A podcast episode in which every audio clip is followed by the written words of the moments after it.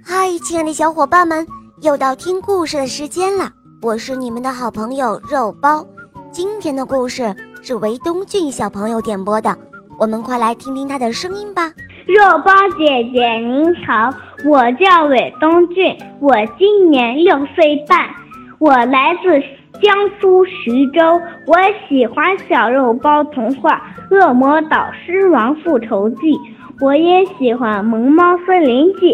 今天我想点播一个故事，故事的名字叫《三种语言》。好的，小宝贝，你点播的故事马上就要开始喽。下面请收听由韦东俊小朋友点播的《格林童话：三种语言》，演播肉包来了。很久很久以前，有一位住在瑞士的老伯爵，他只有一个儿子，可这个儿子傻傻的，什么也学不会。于是，父亲对儿子说：“听着，儿子，我已经尽一切努力的教你，可是你什么都学不会。我替你找了一个有名的导师，你上他那儿去吧，看看他能不能教你一些什么。”就这样，年轻人被送到了另外的一座城市，在那里学了整整一年。到了年底，他回到了家，父亲问他说：“孩子，你这一年都学了一些什么呀？”“哦，爸爸，我学会了狗语。”“哦，我的主啊，可怜可怜我们吧！”父亲伤心地叫了起来。“这……”这就是你所学的，我要把你送到另外一个城市去，另外一位导师再好好教教你。于是，年轻人又被送去了另外一个城市，在另外一位导师那儿学了一年。回来时，父亲问他：“我的孩子，今年你学了一些什么呀？”“哦，爸爸，我现在能够听懂鸟语了。”结果父亲听了之后大发雷霆：“你这个蠢货，竟然一无所获的度过了宝贵的时光！你回来就不感到难为情吗？我得再为你找一个导师。如果你这一次还是什么都没有学会，我就再也不用见你这个儿子了。”于是年轻人又跟着第三个导师学了一年。等回到家。父亲问他：“这一次，你学会了什么？”“哦，亲爱的父亲，今年我能够听懂蛙鸣的含义了。”父亲听了之后，气得火冒三丈的跳起来，对仆人说：“这个家伙以后不再是我的儿子了，我已经把他赶出去了。我现在命令你们，把他带到森林里去杀了。”仆人们把青年带到森林里，但是不忍心杀他，他们就把他放了，然后杀了一头鹿，取下眼睛和舌头拿回去禀报伯爵。青年漫无目的地朝前走着，他走了很久，终于来到了一座城堡，他请求那里的人让他歇一歇。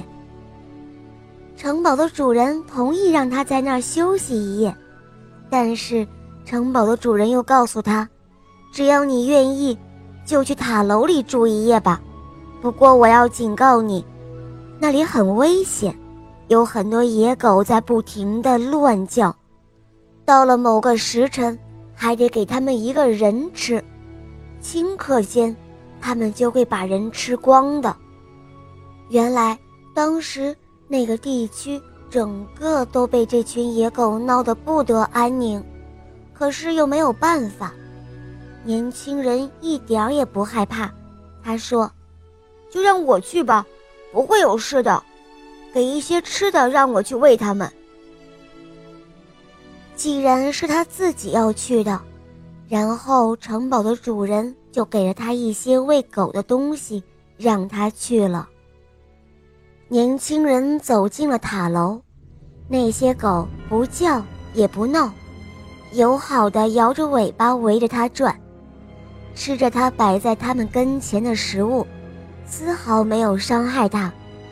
第二天，它毫发无伤的平安走出了塔楼，然后它对主人说：“那些狗用他们的语言告诉我，为什么他们会住到这儿来，为什么会危害一方。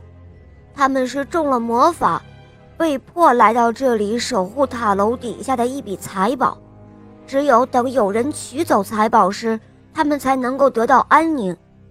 我还从他们的谈话中了解到，怎样才能取出这些财宝。听了年轻人说的话，城堡里的人无不欣喜万分。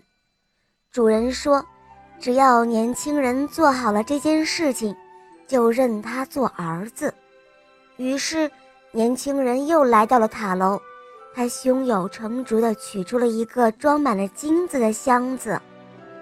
从此之后，人们就再也没有听到过野狗的嚎叫，也再也没有见到过那些野狗了。这个地方又恢复了原有的宁静。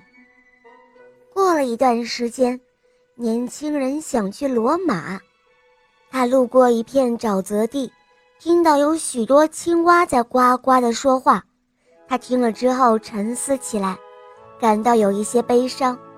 后来他终于到了罗马，原来教皇刚刚去世了，红衣主教们正在为由谁来继任教皇而发愁。他们最后决定选一个有神力，而且能够创造奇迹的人来继任。年轻人犹豫着。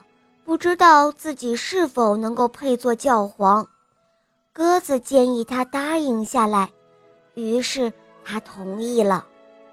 接着就是涂油、献祭等一系列的宗教仪式。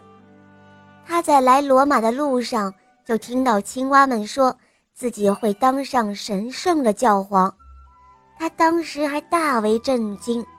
这个时候正好验证了。轮到他主持做弥撒的时候，他连一个字也不会讲，两个鸽子就一直坐在他的肩头，一句一句的教给了他。好啦，小伙伴们，今天的故事肉包就讲到这儿了。维东俊小朋友点播的故事好听吗？嗯，你也可以找肉包来点播故事哦，赶快关注肉包来了。打开我的更多专辑，一起来收听小肉包童话《萌猫森林记》，还有《恶魔岛狮王复仇记》。收听小肉包童话会让你获得更多的感动和快乐，成为一个勇敢、善良、坚强、自信的好孩子。小肉包会永远伴随着你哦。好了，维东俊小宝贝，我们一起跟小朋友们说再见吧，好吗？小朋友们再见啦，新年快乐！嗯，小伙伴们，我们明天再见哦，么么哒。